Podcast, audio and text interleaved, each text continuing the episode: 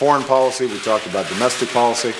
My number one priority is to try to facilitate a transition that ensures our president elect is successful.